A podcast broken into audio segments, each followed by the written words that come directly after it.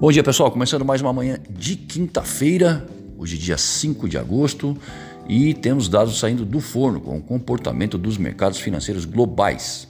Até o momento, às 8h40, o cenário é o seguinte: nas bolsas, o SP Futuro operando em alta 0,17%.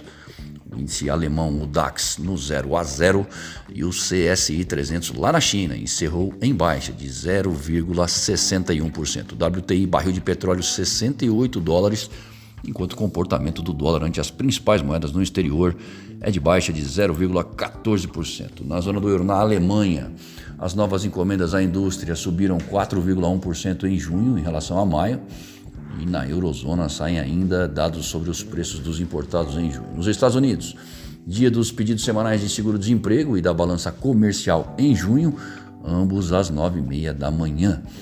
Os dados do setor de serviços mostraram crescimento acima das expectativas ontem, dando subsídios para que o debate sobre a retirada antecipada de estímulos por parte do Fed voltasse à cena. O Richard Clarida, membro de alto escalão do banco, disse sentir que as condições para o aumento de juros até o final do próximo ano podem ser satisfeitas, em declaração capaz de lembrar aos mercados que a redução nas compras de ativos está chegando. Na China, o calendário é esvaziado e no Brasil, o IAEMP subiu 1,6 ponto em julho para 89,2. É o maior nível desde fevereiro de 2020.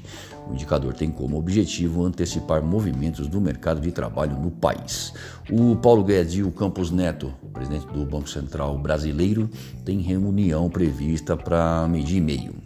Bom, projetando a recuperação robusta da atividade econômica brasileira no segundo semestre, enquanto a inflação ao consumidor se revela persistente em um cenário onde a inflação de serviços, pressão sobre bens industriais, alta nos preços dos alimentos decorrentes de condições climáticas adversas acarretaram em revisão significativa das projeções de curto prazo, o Copom decidiu elevar a Selic em 1%, já antevendo outro ajuste de mesma magnitude para a próxima reunião. O órgão reiterou sobre a importância na continuidade do processo de reformas e entende que, a despeito da melhora recente nos indicadores de sustentabilidade da dívida pública, o risco fiscal segue elevado. Expectativa pela votação eh, da privatização dos Correios e atenção para os novos pedidos semanais de seguro-desemprego nos Estados Unidos, um dia após o relatório da ADP sobre a criação de empregos no setor privado do país decepcionar. Amanhã sai o payroll, relatório geral do mercado de trabalho americano.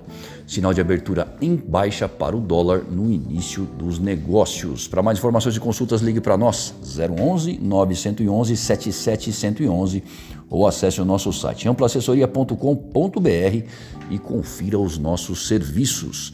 Muito obrigado e um excelente dia a todos.